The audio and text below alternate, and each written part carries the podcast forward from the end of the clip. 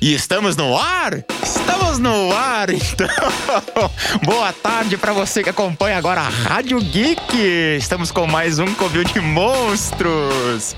Boa tarde a todos vocês que estão nos acompanhando. Entramos meio de repente aqui no ar, mas sim, hoje, quarta-feira, dia de Covil de Monstros, e eu recebo hoje Mário Pitangui, o monstrão da argila e dos monumentos. Aê. Tudo bem, Mário? Tudo ótimo. Muito obrigado aí por aceitar o convite, cara. Fico realmente contente em que você ter aceito, cara. Que isso, cara. É prazer todo meu. Tô bastante feliz de estar aqui. O programa, cara, tá excelente. Deixa eu primeiramente aqui fazer meus panegírios, meus elogios aí ao programa. Tá Obrigado. fenomenal. Obrigado, cara. Então vamos lá, cara. Se você já conhece o programa, então aquela pergunta capciosa logo de início: como você começou nessa arte maravilhosa da escultura? Então, cara, ah, assim, eu sempre gostei de arte, assim, sempre. Sempre fui, desde criança, assim, um nerdzinho dos impressionistas, aquele cara que tinha os, os, os livrinhos e ficava sempre.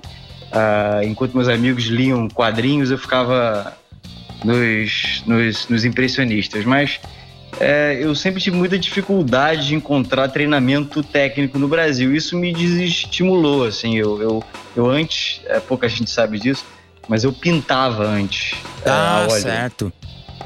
E aí eu procurei umas escolas e nunca achei. E aí eu acabei desistindo de, de fazer arte. Aí um dia eu, eu. Na verdade, tem a data exata que isso aconteceu. Eu fui ver o, o Spider-Man 3, cara, com do San Remi, o. Spider-Man do Tobey Maguire. E aí foi no sábado de estreia, ou seja, então se jogar no Google dá pra saber a, a- a data exata. Que legal. E aí, cara, eu saí de lá, fui na, numa, numa livraria e eu vi um livro do Rodin nessa livraria. Eu falei, cara, caramba, adoro o Rodin e tal. Fiquei olhando assim. E falei, quer saber? Segunda-feira eu vou comprar uma argila e vou tentar fazer alguma coisa. E aí, cara, cheguei em casa, com isso na cabeça, meio, meio aficionado. Eu já tinha 28 anos, cara. Eu tinha 10 anos que eu não, não me relacionava em, com nada de arte, assim. É, E aí eu tinha feito faculdade de Direito, faculdade de Teatro, faculdade de uma série de coisas. e aí eu decidi voltar para as artes plásticas na segunda-feira de manhã, comprei argila, cheguei do trabalho à noite e tentei fazer um, um Leonardo da Vinci, um buchinho. E aí certo. fi- ficou um lixo, um lixo. Mas aí, cara, não parei mais, cara. Não parei mais, eu fiquei obcecado, minha curva de aprendizado foi muito rápido. É, do primeiro trabalho para o segundo já, já foi uma, uma mudança significativa e eu fui, fui, batalhei até, até chegar no nível técnico um pouco melhor. Foi que assim. bacana, cara. Foi pura persistência mesmo, então, ali, né? Foi, cara, porque era época de Orkut, você não tinha muito acesso à informação, sabe? Sei, sei bem. sabe bem, né, cara? A gente fica na batalha. Pô. Da, Então- da, da- da época do MSFX, você chegou a conhecer essa página? Hum, Sim, claro, acho que eu tô lá, eu acho. Cara, essa página acho que salvou meio mundo hoje que trabalha Cara, na- com a arte, cara. De quem era essa página? Era tua, não? Não, cara, até é, se eu não me engano, o Marcelo Amp, monstrão que já teve aqui no programa, ele sabe exatamente o nome do, do responsável. Eu conheço ele, eu conheço. É lá que eu fiquei sabendo da plastilina, cara. Eu falei, ih, Tá, eu tem a também. plastilina. Dois. Não, então, to- todos os esquemas, ah, todos os primeiros efeitos especiais, maquiagem de efeitos especiais que eu fui fazer, eu aprendi ali no MSFX, cara. cara, pô, a gente tinha que, que salvar essa página e fazer um museu dela. Se eu, se eu não me engano, o MSFX ainda está no ar, hein? Uou! Se precisar de dinheiro aí pra pagar o, o domínio, cara, eu pago eternamente. Pô, que legal. cara. É, Essa, essa, acho que muita gente deve muita à página do MSFX. Sim, cara, sim. E eu, assim, é, hoje em dia, as pessoas às vezes me procuram no, no, no, no Instagram e ficam, Mário, como é que você faz isso? Mário, como é que faz aquilo?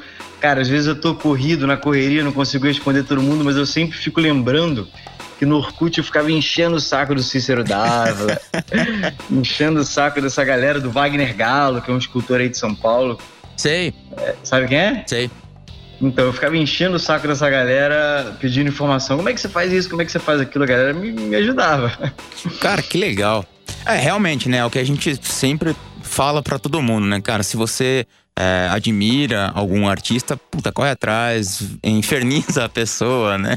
Pra realmente é, adquirir, né? Se você conseguiu, tipo, o mínimo de atenção que, que, a, que a pessoa te, te dá ali, isso já agrega muito, né? Aham, uhum, com certeza.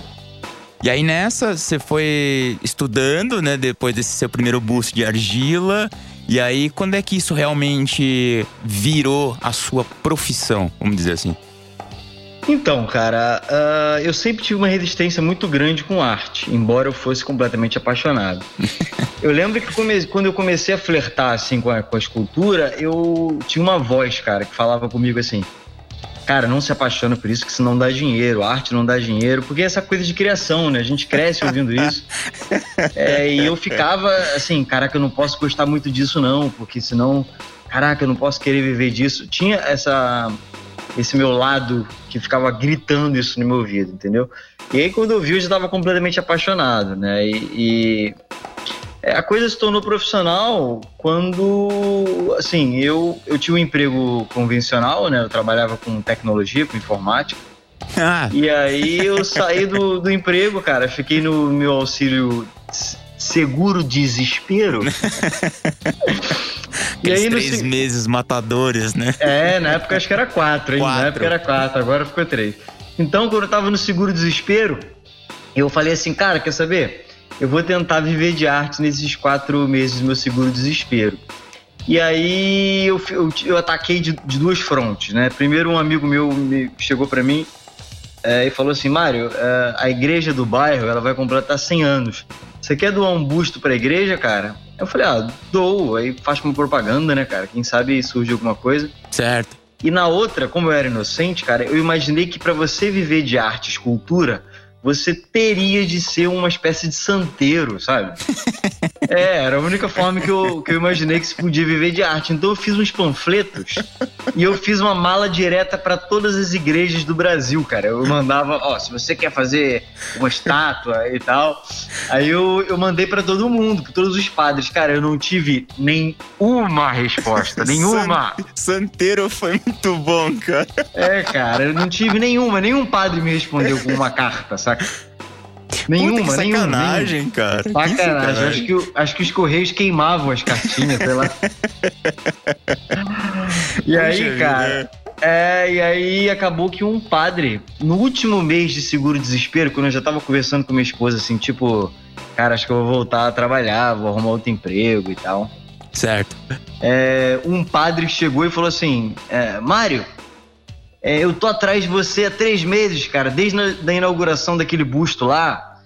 É, porra, eu tô te procurando tudo com decando. E eu, assim, desesperado atrás de grana. Caraca. Aí, é, aí ele, Mário, eu tava três, três meses atrás de você, cara.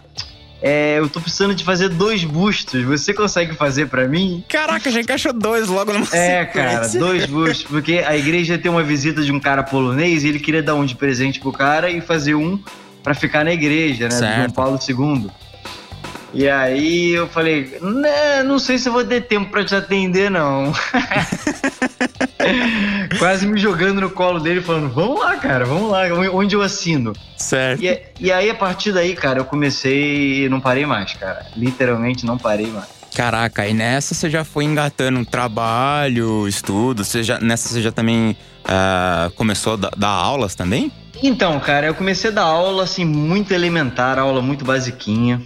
É, eu lembro que quando eu comecei a dar aula, eu tinha mais ou menos um ano e meio, assim, quase dois anos de escultura. E um colega meu, que, desculpe, até hoje chegou para mim e falou assim: Pô, cara, tu vai dar aula com dois anos de escultura? Cara, cara, você é muito corajoso. Cara, minha, minha, minha, minha motivação não, mas minha coragem, tipo, foi lá no chão, assim, quase que eu devolvi o dinheiro da galera e falei, não, não tô pronto pra dar aula, não. Caraca, velho. É, cara, o cara me matou, deu uma. Na, foi uma sola, assim, pá! Na, na, na, minha, na minha canela. Eu quase desisti, mas aí eu, eu fui. Eram aulas pra tiazinhas, assim, pessoal muito velhinho, sabe? Aula realmente social. Certo. É, mas assim, cara, eu sempre fui muito ambicioso, cara. Muito ambicioso mesmo. Então, na primeira graninha que eu ganhei, cara, é, nunca tinha saído do Brasil, assim, super família humilde e tal. primeira graninha que eu ganhei, eu falei, ah, quer saber, vou estudar fora. Aí já, já fui para os Estados Unidos estudar, cara. Ah, e foi nessa que você foi estudar no, no estúdio do Richard McDonald, lá na então, Anatomy É, School. sim, sim, que na verdade foi assim, era uma parceria que a Anatomy Tools tinha com Aham. o Richard McDonald. Ah. Então, então era na sede da, da Anatomy Tools, né? Que era em Alameda, lá onde os Mythbusters, os Mythbusters, Sei, sei. sabe? Naquele, naquele distritinho, uma cidade super pequena, cara, muito legal. É Que próximo legal, cara. próximo a Oakland, que é a, a, a cidade lá dos, dos- das gangues e tal. Certo. Então é lá, tem um clima super de, de condado, assim, sabe? De xerife, é super sei, foda. sei. Então todo mundo se conhece, os caras conheciam os Mythbusters, assim.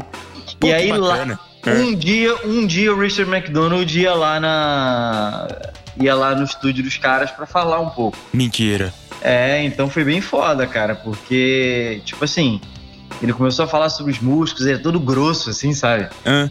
Aí ele, quantos músculos tem na mão? Aí todo mundo, ah, sim, por isso que ele não tem músculo na mão nenhum, não sei o que. Aí o cara todo grosso, cara. Mas foi muito legal, foi uma, foi uma, uma experiência bem legal de ver um cara, assim, com o gabarito dele, falar um pouco sobre anatomia. Sei, sei.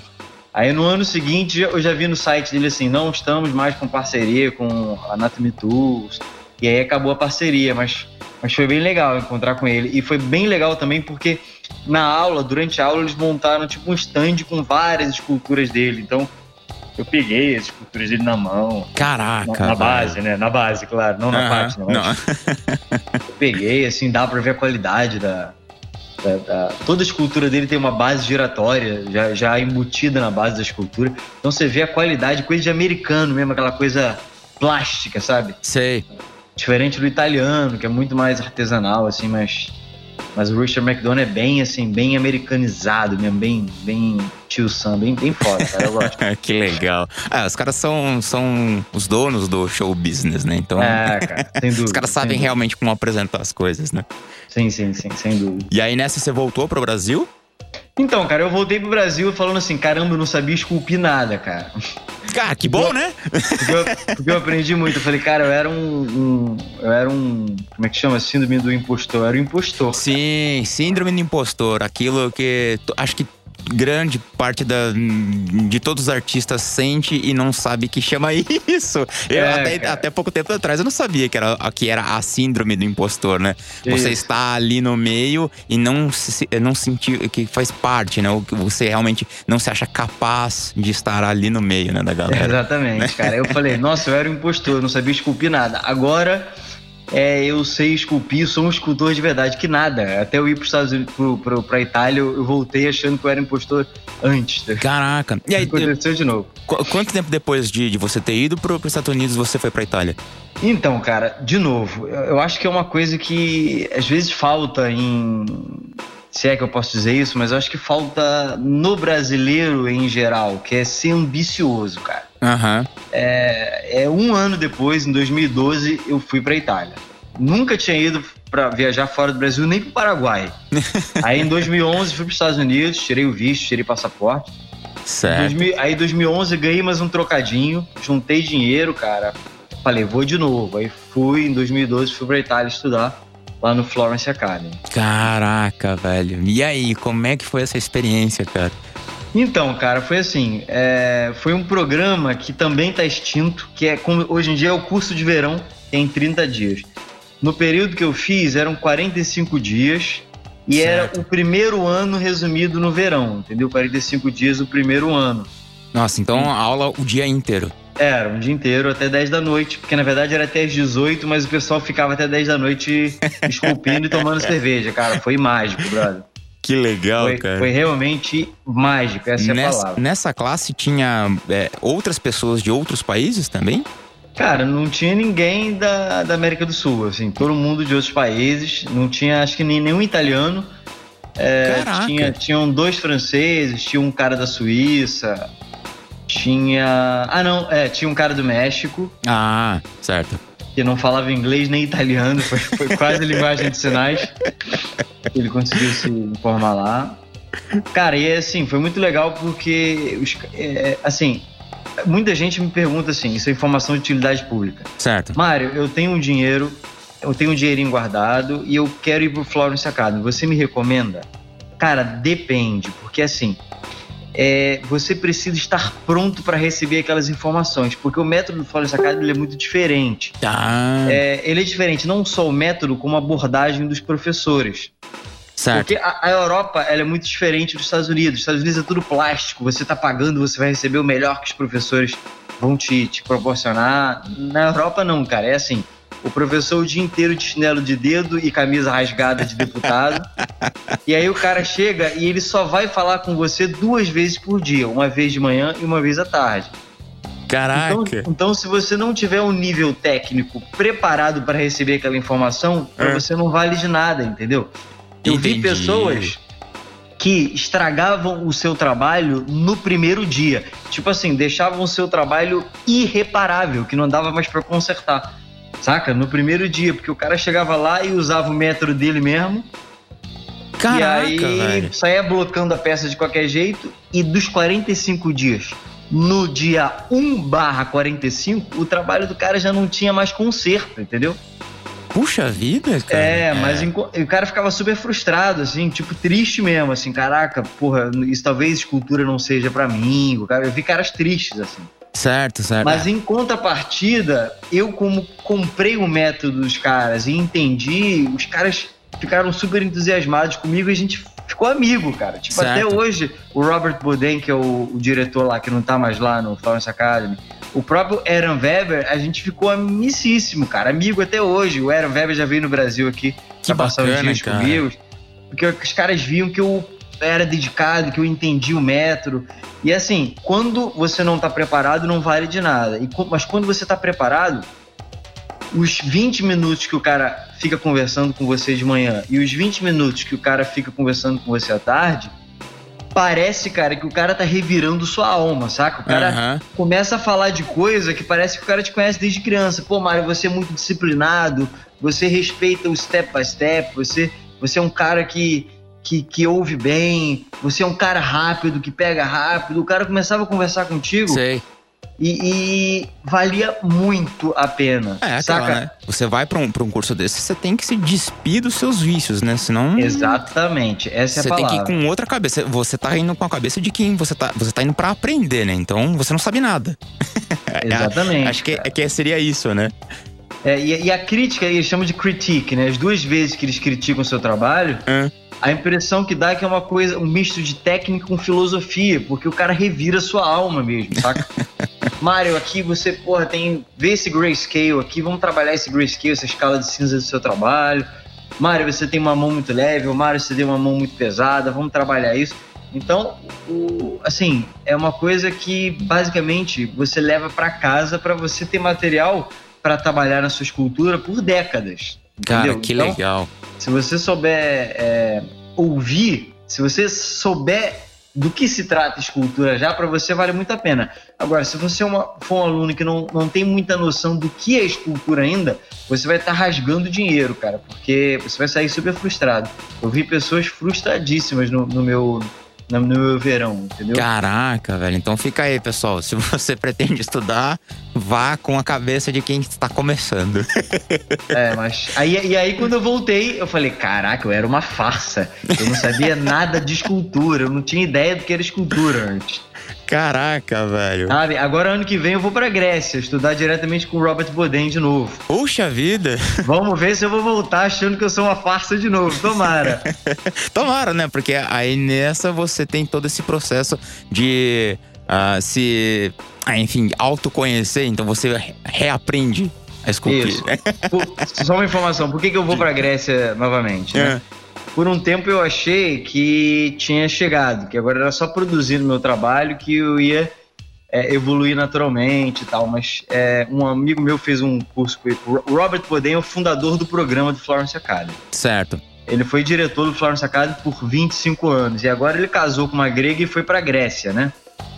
Ok. É, então, o que que acontece? É, eu tenho um amigo meu íntimo que mora em Londres que fez um curso semana passada na, no Mapstone, que é uma escola que tem na, em Londres.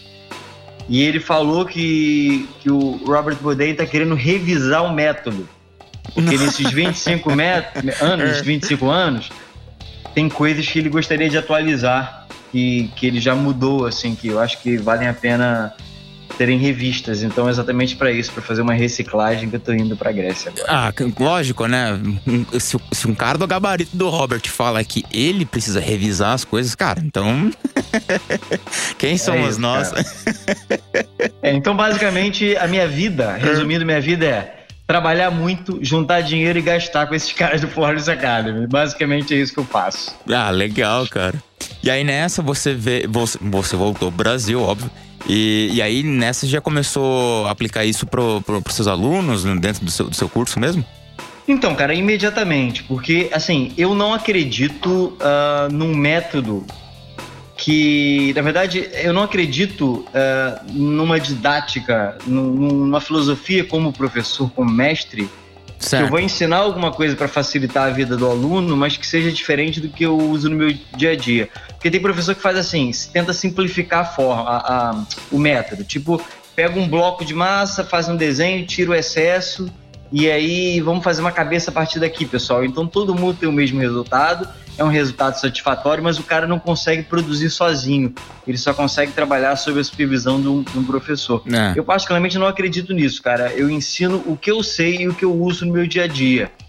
É, então, através disso, o aluno ele pode não ter um resultado muito bom na aula, mas ele vai ter material para trabalhar durante anos e evoluir sozinho. E deixar de ser um autodidata, entendeu? Eu acredito nisso, particularmente. Entendi. Não existe caminho fácil ou rápido, né? é, existe assim, se você quiser fazer uma aula social. Tô com um monte de velhinha que quer fazer uma aula social. Gente, vamos fazer um corpo é, fazendo um desenhozinho no argila, tirando o excesso. E aí todo mundo tem um resultado meio macetado e muito planificado. Todo mundo tem um resultado parecido, mas na verdade ninguém aprendeu nada de escultura, cara. Sabe? Eu não acredito nisso. Entendi. Eu acho particularmente que isso é meio que enrolação, cara. Eu, eu, eu acho que dar aula de escultura, para mim, é uma coisa muito séria, sabe? É, então eu não acredito em, em ensinar qualquer coisa que eu não faça no meu dia a dia se eu mudo meu método, eu atualizo para os meus alunos. Basicamente é isso. Que Caraca, velho, que legal isso. Bom saber que a gente tem esse tipo de profissional preocupado no que, no que fica responsável em passar para os outros, né? Uh, é, Mário, é, nessa, uh, quando é que você começou a trabalhar com, com os monumentos, uh, né, uh, as esculturas em bronze? Então, cara, é, a primeira coisa que eu fiz quando quando, enfim, tive a primeira encomenda de bronze, foi buscar uma fundição. Certo. E eu achei, eu achei uma, uma, uma fundição de 200 anos aqui no Rio de Janeiro, chamada Fundição Zani, que é uma fundição que tinha aqui na, num bairro chamado Santo Cristo, que tinha sido fundada pelo Amadeu Zani, né, esse escultor italiano que viveu por muito tempo em São Paulo. E aí, cara, foi meu primeiro contato com o cenário falido que é a fundição no Brasil, né? Certo. Então eu fiz o contato com essa fundição, mas o trabalho era muito ruim. Então eu comecei a procurar outras fundições que fossem. É, que tivessem um nível melhor. Eu encontrei uma outra fundição aqui no Rio de Janeiro que eu trabalho até hoje. Por 10 anos eu trabalho com a mesma fundição. Cara, que legal. É, e aí ela faz todo tipo de trabalho para mim a, inclusive os monumentos, trabalhos grandes, né? Entendi. Mas como basicamente. É Desculpa. Fala. É, mas Não, como é que falar. funciona mais ou menos o, o, processo? Você esculpe na, na argila e manda para eles e eles fazem todo o processo de moldagem e, e, e, o, e o casting em, em, em, bronze, é isso? Não, é basicamente é isso. Assim, como é que funciona? Eu, na, na, minha, na, no meu ateliê, eu tenho um ateliê que é relativamente grande, então eu, eu modelo em cima de um pallet com rodinhas, né? E assim, eu, eu tenho um método muito pessoal é, de, de construção de estrutura. Né? Antigamente eu fazia uma estrutura soldada, demorava duas semanas para fazer uma estrutura. É, hoje em dia eu faço uma, uma estrutura diferente, que é muito mais facilitada, mas enfim. Uhum. É, e aí eu faço essa estrutura, jogo argila em cima. É, quando o monumento é muito grande, tipo tamanho natural, eu faço uma maquete antes, obviamente. Certo. É, e aí uh, faço essa escultura de, de argila até o acabamento, aprovo com o meu cliente. Uma vez aprovado, eu faço o molde de silicone. Certo. É, com contramolde de gesso, bem simples, uh, mas ao mesmo tempo de uma forma que eu possa tirar, fazer uma uma tiragem é, curta, é, pequena, porque às vezes o cliente gosta e pede um. Ah, me faz uma cópia em, em resina também. Entendi. Já aconteceu, deu quebrar a banca de fazer um, uma escultura em bronze e o cliente pedir mais duas. Já Ux. aconteceu de fazer isso. E aí uhum. a, gente, a, gente, faz festa, né? Festa no AP mas isso é difícil acontecer, mas às vezes é, é às vezes acontece. Então eu, eu nunca faço molde perdido. Certo. Eu sempre faço um molde de qualidade média, assim. Certo. Uh, então eu faço um molde, silicone, mando para fundição, eles fazem um cast em cera. Certo. E aí me chamam e eu vou lá, faço o acabamento na cera de novo. Porque a cera sai cheia de imperfeições. Aham. Uhum. E aí depois eles vão e, e, fazem a fundição em bronze. Certo. No molde e de aí... areia, se não me engano, não é isso? Não. Não? É, não, é, eles fazem de gesso refratário mesmo. Ah, ok, ok. Tá, às vezes pode fazer de, de, areia também, mas no Brasil é difícil você ver monumento feito na areia. Entendi, entendi. Mas, mas é, é bem comum você ver fora do Brasil é, de areia. Legal. Mário, tá. infelizmente nós estamos chegando nos últimos minutos do nosso programa, cara. Sem problema. E... Mas enfim, fica aberto para um próximo, com certeza. É, eu acho bacana a gente partilhar isso. E você é um monstro que, que merece.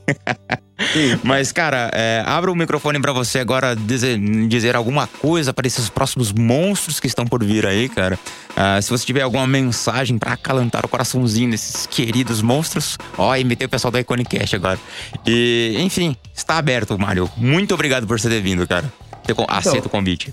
Primeiramente, cara, eu queria agradecer a oportunidade de verdade. Assim, de verdade mesmo, eu adoro o programa. Acho uma qualidade fenomenal. É, então eu queria primeiramente congratular aí todo mundo. Tá? Ó, oh, temos um somzinho.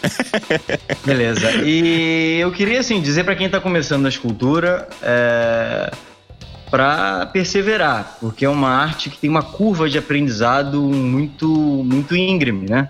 Certo. É, material é super caro, então isso acaba filtrando o mercado, né? A gente tem menos escultores do que ilustradores, do que uh, enfim, pintores, mas assim, o importante é perseverar e estudar duro, estudar com inteligência, estudar anatomia, estudar percepção espacial. É, eu queria, assim, dizer que se precisarem de alguma coisa, eu tenho Uh, não é jabá, além do, dos meus cursos, que estão sempre abertos aqui no Rio de Janeiro e no Brasil inteiro, em breve em São Paulo. Com certeza. Não é, não é, não é Tadeu? Com certeza. Enfim, uh, assim, podem me procurar no, no Instagram, Ateliê Mário Pitanguila no Instagram. É, podem me procurar lá, galera, que eu tenho o maior prazer em responder, o maior prazer em tentar ajudar, porque, assim, escultura é religião para mim, sabe?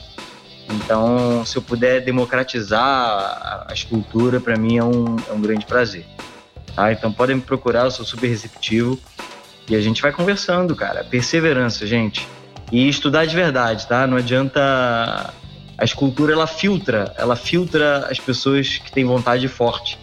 Porque é uma, é uma arte que machuca, que é pesado, você pega peso você entra massa embaixo da unha, escapole, arame fura teu dedo. Então, é verdade. É uma, é uma arte, no, já dizia Leonardo da Vinci, né? Enquanto é, eu tô pintando, meus amigos músicos vêm, toca violino para mim, e os escultores não, quebram pedra, respiram é, poeira de, de, de mármore, e definitivamente escultura não é para mim já dizia Leonardo da Vinci. e aí veio Michelangelo para morrer com 80 e poucos anos e mostrar que é assim que se faz, motherfucker. o negócio é morrer fazendo, né? É, viveu bem, viveu bem mais aí que Leonardo, tá vendo? Pois é. Mário, muito obrigado por você ter aceito o convite, cara. Eu fico realmente contente por isso.